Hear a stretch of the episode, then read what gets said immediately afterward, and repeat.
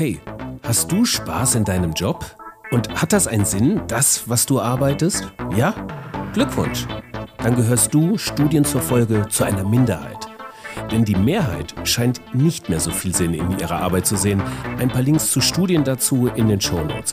Praxisorientiert, wie wir in der Fabrik für immer sind, bekommt ihr in dieser Episode eine Anlaufstelle, die sich um Sinnsuchende kümmert und zeigt, wie Unternehmen davon profitieren können. Zu Gast ist Jessica Hopp von On Purpose. Viel Spaß und Sinn in der Fabrik für immer. Fabrik für immer.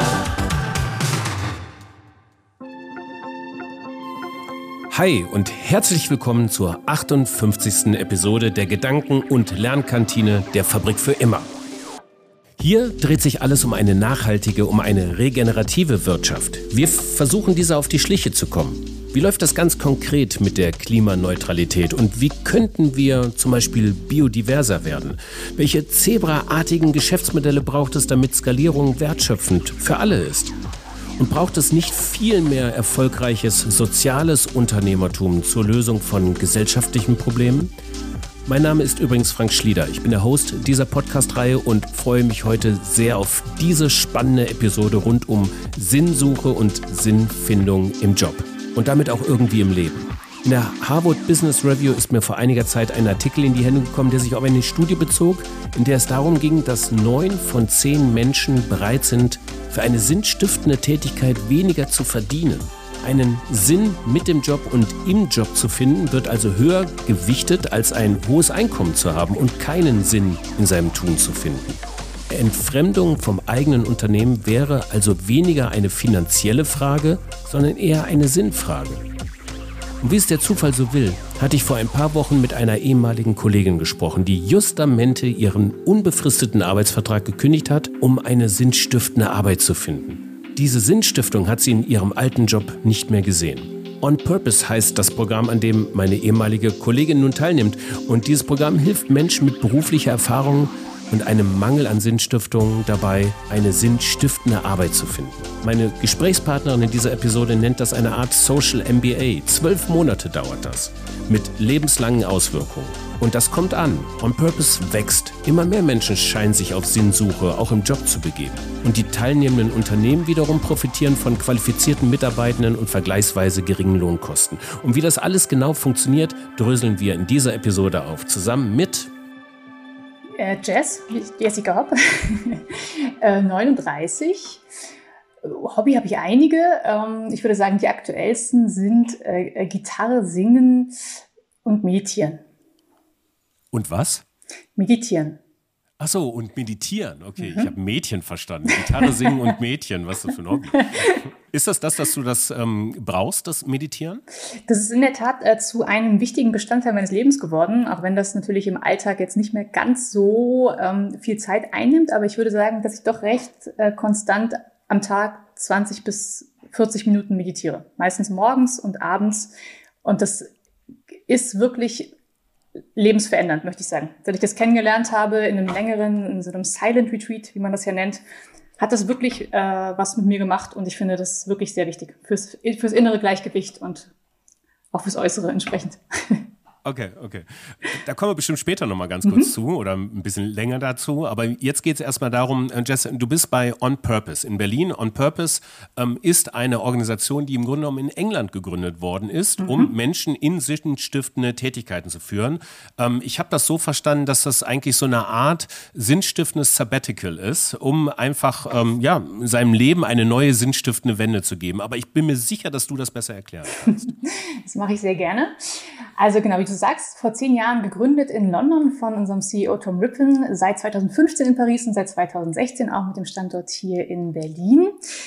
Ich würde sagen, sinnstiftendes Sabbatical stimmt insofern nicht ganz, dass ein Sabbatical ja normalerweise dann auch wieder vorbei ist. Und ich würde sagen, in unserem Fall ist es in der Tat so, dass die Menschen, die bei uns durchs Programm laufen, eine langfristige, nachhaltige Transformation durchmachen, weil in der Tat ungefähr 90 Prozent, meistens sogar mehr, auch im Anschluss an das Programm im sozialen Sektor bleiben. Okay.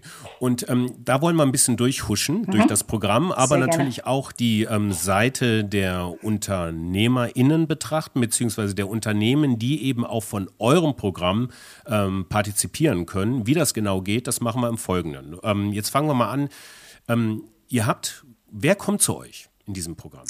Genau, also zu uns kommen ähm, Sinnsucher, kann man in der Tat sagen. Also es sind Menschen aus ganz, ganz unterschiedlichen Bereichen äh, mit ganz hinter, an verschiedenen Hintergründen. Und das sind Menschen, die sind gut in dem, was sie tun, die aber mehr wollen, als eben nur einen guten Job zu machen. Ne? Das sind Menschen, die wollen gesellschaftlich was bewegen, die wollen Dinge voranbringen. Und das sind Menschen, die die Kollaboration vor Konkurrenz setzen und Sinn vor Gewinn.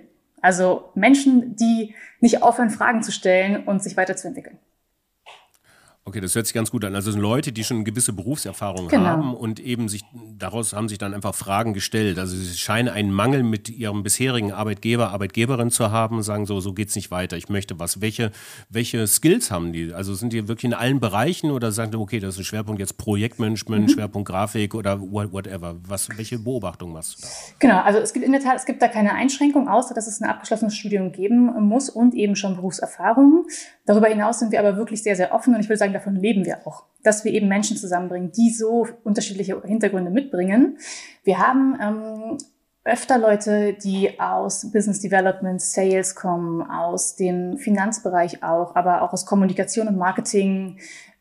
Auch zunehmend Ingenieure haben wir mit dabei, Menschen, die aus der Kultur kommen, die vorher Redakteure waren, immer wieder Juristen. Also es ist wirklich, wirklich bunt gemischt. Das ist auch das, wie gesagt, das, das Wunderbare daran. Und diese Menschen bringt ihr quasi in einem einjährigen Programm genau. ähm, zusammen mit Unternehmen, die mit euch kooperieren. Vielleicht mhm. lass uns mal die andere Seite betrachten. Also mhm. wir gehen da auf beide Seiten später gleich noch mal ein bisschen näher ein, um einmal das Modell klar zu haben. Ähm, das bedeutet, äh, welche Unternehmen sind das, die mit euch kooperieren? Genau, das sind Unternehmen, die sozial und oder ökologisch in irgendeiner Weise motiviert sind. Auch da sind wir breit aufgestellt, weil wir einfach der Meinung sind, dass wir diesen Wandel, diesen gesellschaftlichen Wandel nur voranbringen können, wenn wir alle mitnehmen. Ja, entsprechend haben wir Unternehmen verschiedenster Größe, Non-Profit, For-Profit, aus auch ganz verschiedenen Bereichen, aus Bildung, Gesundheit, Umwelt, Cleantech, Food, Gesellschaft. Also ich kann dir ein paar nennen, die jetzt aktuell zum Beispiel im April Jahrgang mit dabei sind, haben wir jetzt äh, Greenpeace ganz neu mit dabei, Better Place, Teach First, nebenan.de und den Cent e.V. Also wirklich ganz verschiedene Backgrounds, auch kleinere Organisationen, bunt gemischt. Mhm, okay. Und ähm, ihr vermittelt mehr oder weniger einjährige äh, Jobs in diesen Unternehmen ähm, und habt bei On Purpose noch ein, ja, was ist das denn? Ein Sinnstifterprogramm entwickelt, um den Associates noch ein bisschen auf die Spur zu helfen. Vielleicht lass uns da mal im Folgenden drauf eingehen. Ja, sehr gerne. Genau, das Programm ist nicht so ganz selbsterklärend. Also ich sag mal, es steht im Groben auf zwei Säulen. Ja, es steht zum einen auf der Säule äh, in der Zusammenarbeit mit den Partnerorganisationen, wo es eben darum geht, dass man in dem einen Jahr in zwei verschiedenen Projekten mit anpackt. Also das ist auch das Tolle an dem Programm, dass man direkt schon während dieses Jahres Impact generiert. Denn man ist zweimal sechs Monate in unterschiedlichen Organisationen.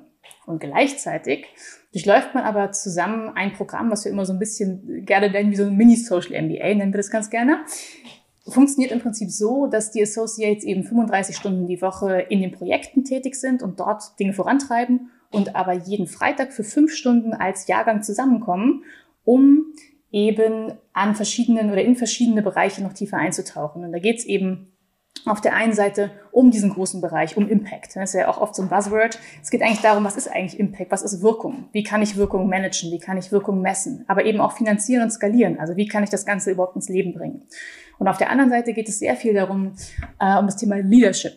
Wobei Leadership bei uns ganz klar ähm, sozusagen die UK-Bedeutung hat im Sinne von Verantwortungskraft. Also wir sind der Meinung, jeder kann Leadership übernehmen. Das hat bei hat uns nichts äh, mit Hierarchie zu tun. Ähm, und das heißt, man es geht viel darum, auch sich selber besser kennenzulernen, die eigenen Werte, sich selber zu entwickeln, aber auch in der Gruppe eben diese Gruppe und diese, diese tollen verschiedenen Backgrounds zu nutzen, um sich gegenseitig auszuhelfen. Gleichzeitig geht es natürlich um Themen wie Organisationsentwicklung ähm, und Kultur, also auf eben der Organisationsebene und dann auch für uns ein super wichtiges Thema eben der systemische Wandel. Ja, also wie können wir das Ganze auch auf eine gesellschaftliche Ebene übertragen? So ist das Programm quasi aufgebaut. Konkrete Arbeitsansätze und gleichzeitig fortlaufende Weiterbildung. Okay, cool. Also, jetzt haben wir diese drei Bausteine von On Purpose, mhm. also die ähm, Associates. Mhm. Ähm, dann haben wir das ähm, Pro Programm, das Programm.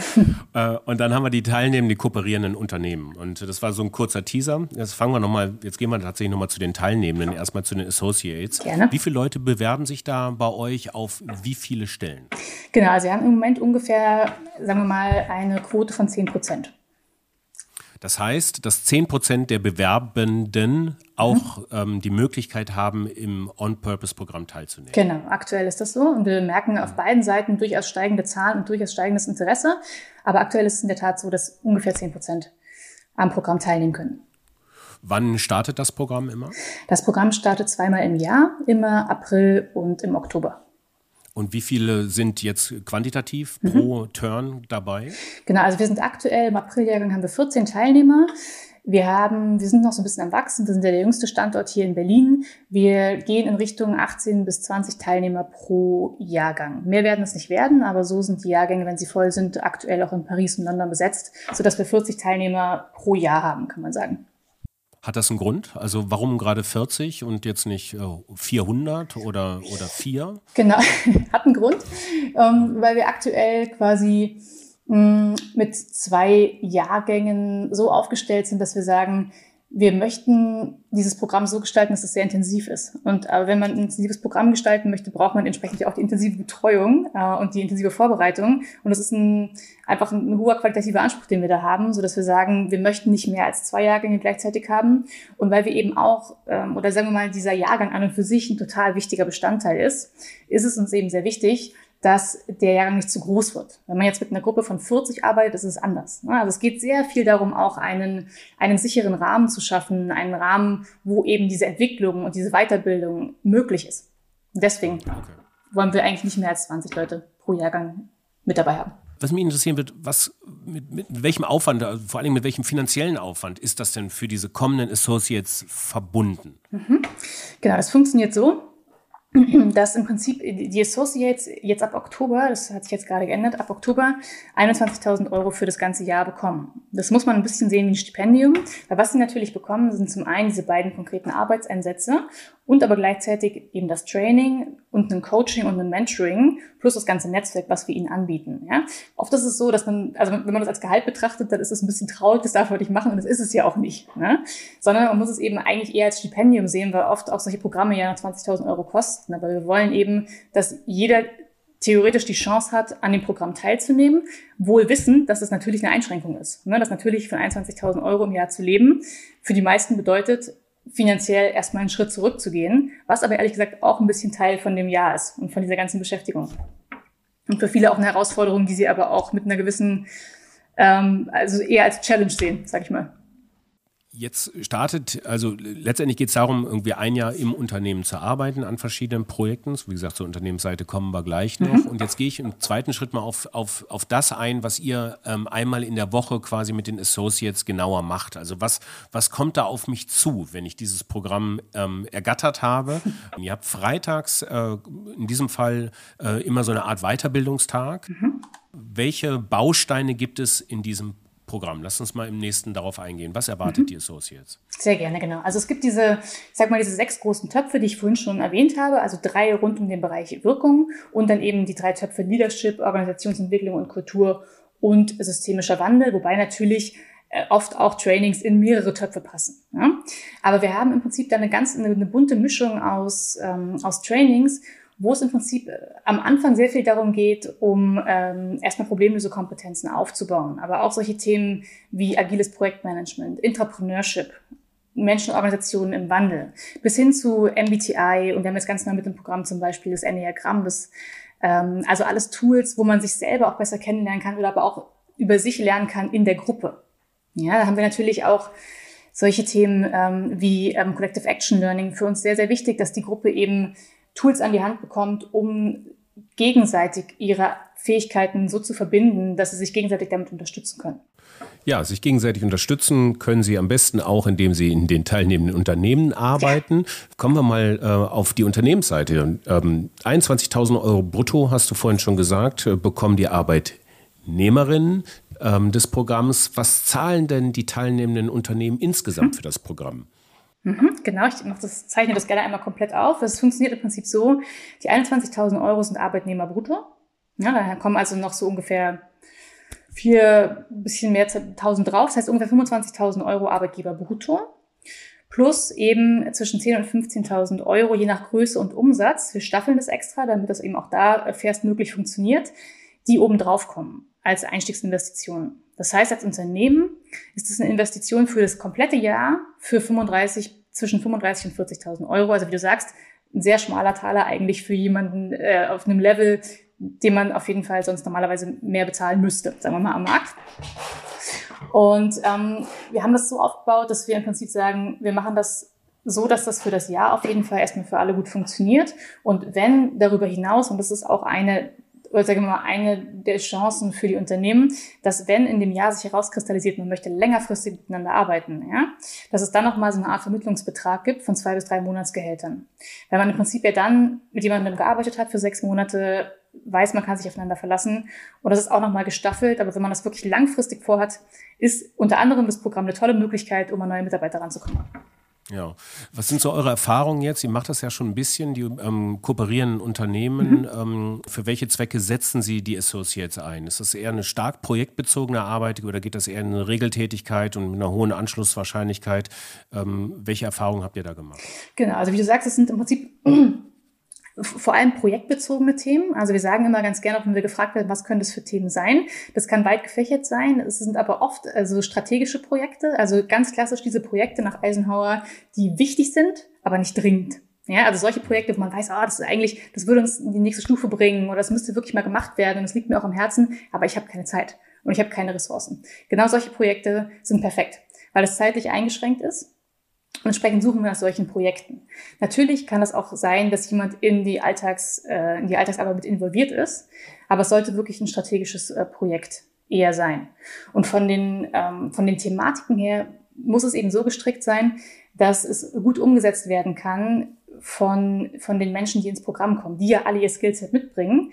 Ähm, aber es muss die Möglichkeit sein, sich einzuarbeiten. Also wir haben oft Projekte, sagen wir mal, im die im entweder so Bereich Kommunikation, äh, Sales, Business Development, ähm, im Bereich Organisationsentwicklung, Skalierung. Ne? Also immer, wenn es einfach sehr hilft, jemanden mit im Team zu haben, der von außen reinkommt mit seinen frischen Augen und einfach Dinge sieht, um vielleicht manchmal ein bisschen festgefahrene Strukturen zu lockern und Innovationen freizusetzen und gleichzeitig aber auch Projekte anzustoßen.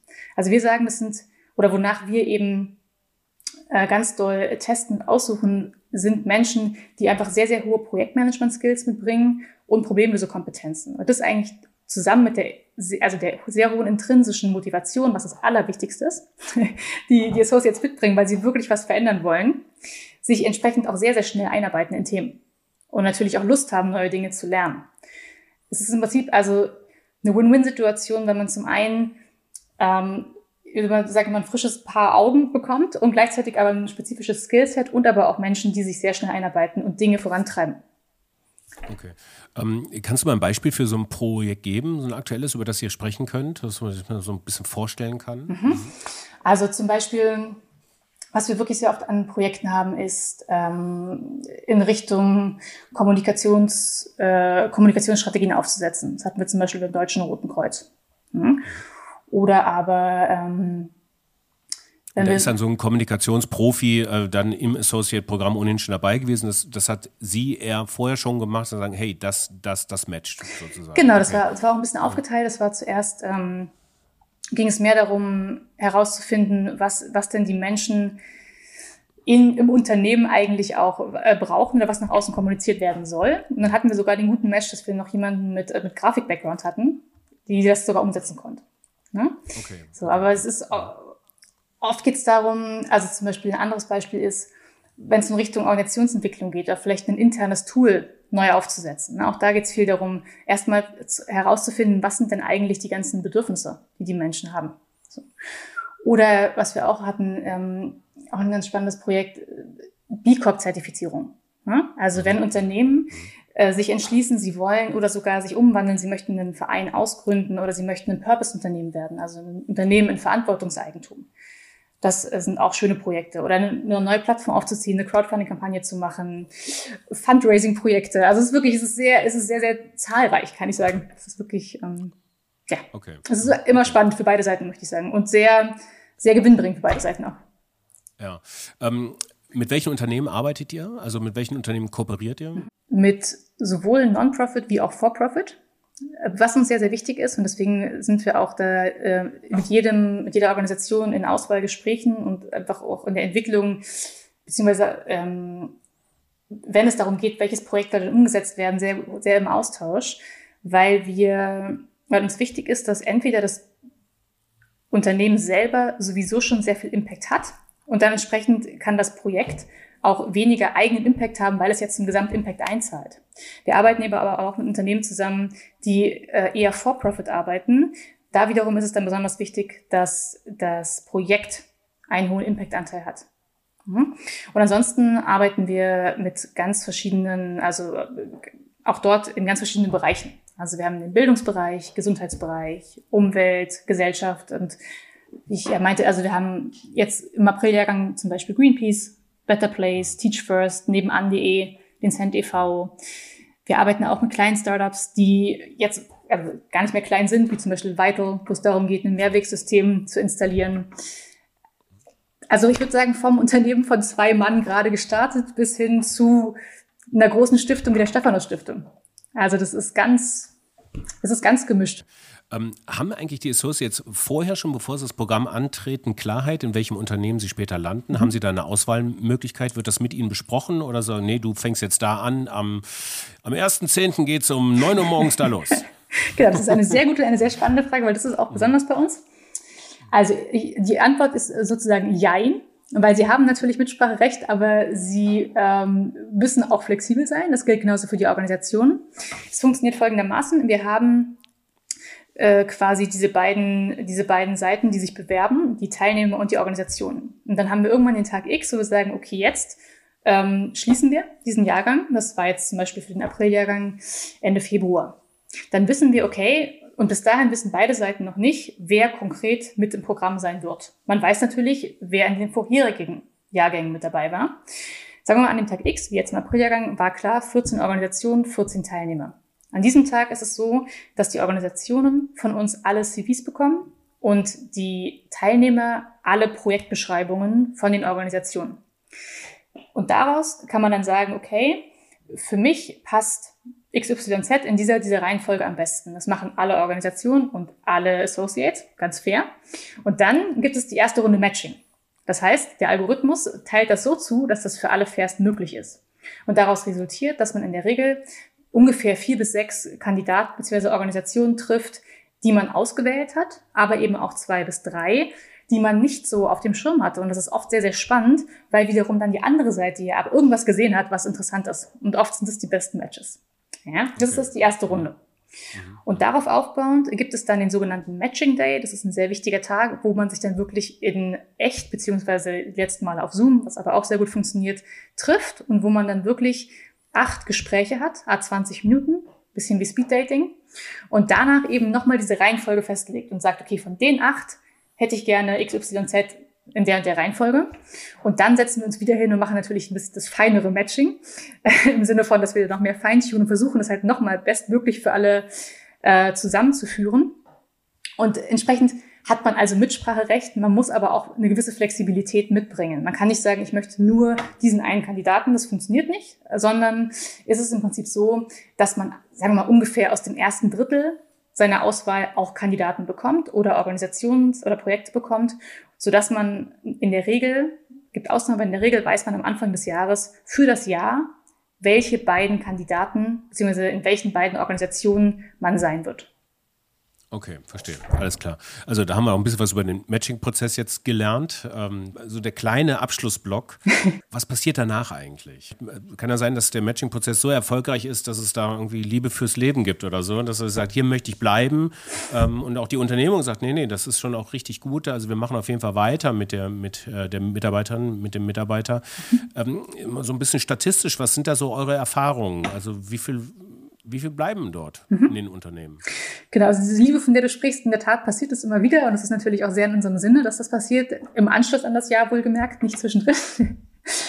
ähm, die Statistik sagt, dass ungefähr 20 Prozent ähm, bleiben in der Organisation. Ungefähr. Ne? Es ist so ein bisschen meistens 30 Prozent, meistens 18. Also das, das variiert ein bisschen, aber man kann sagen, ungefähr 20, 25 Prozent bleiben in der, bleiben in dem Unternehmen. Ähm, und wie gesagt, was ich vorhin schon kurz meinte, also wirklich 90 Prozent auch da oft ein bisschen mehr bleiben, wirklich in dem Sektor. Ich finde das selber immer wieder sehr überraschend, aber es zeigt auch wirklich, ähm, wie, wie intensiv dieses Jahr ist. Ne? Weil es da in diesem Jahr wirklich einfach darum geht, dass man wirklich sein Leben ändert, dass man wirklich äh, in eine ganz andere Richtung geht und viele Dinge sozusagen neu, neu austariert. Also ich sage immer so, man kann nach dem Jahr eigentlich nicht also wenn man einmal gewisse Dinge verstanden hat und sich angeschaut hat, kann man nicht einfach sagen, ist mir egal. Ja? Und selbst wenn man dann zurückgeht in, sagen wir mal, in die freie Wirtschaft, das sind ja auch jetzt nicht die Bösen, selbst dann wird man mit einem anderen Mindset zurückgehen und auch dort dann versuchen, Dinge zu verändern, was ja auch sehr viel wert ist, ne? weil ja auch gerade in großen Unternehmen da kleine Stellschrauben ja oft viel mehr bewirken können. Deswegen, also das ist alles total, total okay und total gut so in der Diversität, aber es ist auf jeden Fall so, dass diese Menschen eben nicht ein Social Sabbatical machen in der Regel, sondern wirklich ähm, einen neuen Weg einschlagen und da wirklich eine Transformation stattfindet. Okay, also eins war, also sozusagen ungefähr ein Viertel der, ähm, der Associates finden dann in ihrem Unternehmen, in dem sie die Projektarbeit gemacht haben, auch eine Anschlussbeschäftigung, mhm. hoffentlich dann nicht mehr zu 21k, sondern ein bisschen mehr. Wie finden denn die anderen drei Viertel ähm, quasi dann ihre Jobs? Welche, welche, welche Zahlen hast du da parat? Genau, das ist eben, das wäre im Prinzip die Zahl 90, was ich gerade meinte, weil äh, ah, okay, das, okay. das ist im Prinzip mhm. so, dass ja in dem Jahr es passiert ja wahnsinnig viel gleichzeitig. Und aber eine große Sache ist eben die, der Aufbau des Netzwerks, ne, den man sich durch die anderen Associates, durch die ganzen Events, die stattfinden, durch die Partnerorganisationen. Also man hat in dem ganzen Jahr, man kriegt ja auch von den anderen Teilnehmern mit, wo sie sind, was sie machen. Und entsprechend hat man nach dem Jahr einfach einen guten Überblick, was es alles gibt und natürlich auch entsprechend die Kontakte. Also da helfen wir natürlich auch. Also es ist nicht so, dass wir sagen, okay, wir setzen uns jetzt mit jedem hin und suchen ihm den Job, das können wir nicht machen. Aber natürlich, wenn jemand ähm, sagt, XY finde ich total spannend, kennt ihr die Organisation, könnt ihr da uns irgendwie helfen, dann machen wir das natürlich. Ne? Also das ist einfach, und das ist, das würde ich sagen, was man auch am wenigsten vorher weiß, ist, wie wertvoll der Jahrgang ist, wie wertvoll wirklich ähm, das Fellowship ist, wie wertvoll diese Gemeinschaft ist, die sich einfach sehr, sehr hilft. So, und entsprechend, genau, findet man, finden sich, finden sich die Wege, weil man in dem Jahr einfach dieses Netzwerk aufbaut. Das ist nämlich auch jetzt die Abschlussfrage. Ich meine, das sind ja alles Menschen, die sich auf Sinnsuche irgendwo gemacht haben, so diese tiefen Fragen. Das ist ja nicht nur Sinn im Job, das ist ja auch Sinn in seinem eigenen Leben irgendwo mhm. finden. Und ähm, ähm, was mich interessieren würde, was, was passiert mit diesen Menschen da? Also, mhm. Welche Trends dieser Metamorphose hast du da festgestellt? Also was, wie ist das zu beobachten? Ja, also das ist in der Tat, das ist ganz zauberhaft zu beobachten und ich kann dir das ja von beiden Seiten erzählen, weil ich ja selber Associate war, also auch Teilnehmer und aber auf der anderen Seite ja das Glück habe, die Jahrgänge begleiten zu dürfen durch ihr Jahr. Ähm, also weil da passiert so, so viel und ich würde sagen, was vor allem passiert ist eigentlich, was du gerade gesagt hast, dass es eben dieses auf der einen Seite sich beruflich neu auszurichten und auf der anderen Seite sich lebenstechnisch neu auszurichten, geht halt immer mehr zusammen. Ne, weil das kann man halt nicht trennen. Das gehört ja zusammen dass ich nicht nur, dass ich eine Person mit im Beruf und eine Person in meinem Privatleben, sondern dass ich eben mit all dem, was ich tue, meinen Werten entsprechen möchte und dem entsprechen, was sich für mich richtig anfühlt. Und ich würde sagen, das ist was, was in diesem Jahr sich ganz doll austariert. Und das heißt, man geht aus dem Jahr mit total viel neuem Input. Oft auch erstmal braucht man erstmal ein Päuschen und ein bisschen Urlaub, weil das wirklich sehr, sehr viel Input ist. Aber auch gleichzeitig mit total viel Power und mit sehr vielen neuen Fragen. Ne, weil das ist ja auch was, wenn man erstmal lernt, die richtigen Fragen zu stellen, dann will man das auch immer wieder tun. Weil Entwicklung passiert ja genau da. Persönliche und aber auch gesellschaftliche Entwicklung, wo man immer wieder Fragen stellt und auch immer wieder schaut, passt es noch zu mir? Ne, passt es noch zu meinem Leben? Passt auch die Art, wie wir leben, noch zu unserem Leben, zu unserer Gesellschaft? Und diese Fragen und diese, ich sag mal auch diese Offenheit und das zu lernen, dass man diese Fragen stellen darf und dass man Menschen hat, mit denen man solche Fragen teilt, ja, und auch wo man, ich sag mal in Anführungszeichen, scheitern darf, weil Scheitern ist ja auch Entwicklung und Scheitern ist äh, im Endeffekt hat wahnsinnig viel Energie und Schönes auch, wenn man das darf und sich auch eingestehen kann, auch ne, verletzlich zu sein über diese ganzen Dinge, weil erst da, wo Verletzung ist, kann halt auch Kreativität und Innovation entstehen. Und das einfach so zu, zu verstehen und ich sag mal, mm, so an sich und sein Herz zu lassen, ich würde sagen, das ist das, was, was passiert. Das ist äh, total schön.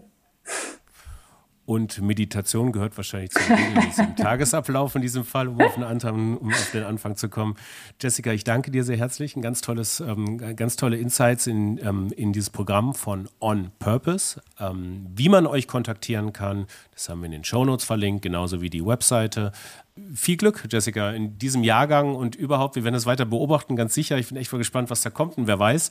Ähm, vielleicht sind ja irgendwann auch On-Purpose Associates in der Fabrik für immer. Ich bin das wäre wunderbar. Dankeschön. Frank, vielen Dank für die Einladung. Es hat mir sehr viel Spaß gemacht. Dir auch alles Gute und bis, äh, bis bald hoffentlich. Ja, das hoffen wir natürlich auch, liebe Jessica Hopp von On Purpose. Für die nächste Episode machen wir einen großen thematischen Sprung. Denn es geht darum, wie die Blockchain-Technologie dabei helfen kann, die eigene Lieferkette transparenter zu gestalten. Und einen recht spannenden Ansatz hat da ein Start-up, das heißt Hours. Und zu Gast in unserer Gedankenkantine ist Anthony Hauptmann, der Gründer. Also, wie gesagt, ein recht spannender Green Tech-Ansatz in der nächsten Episode.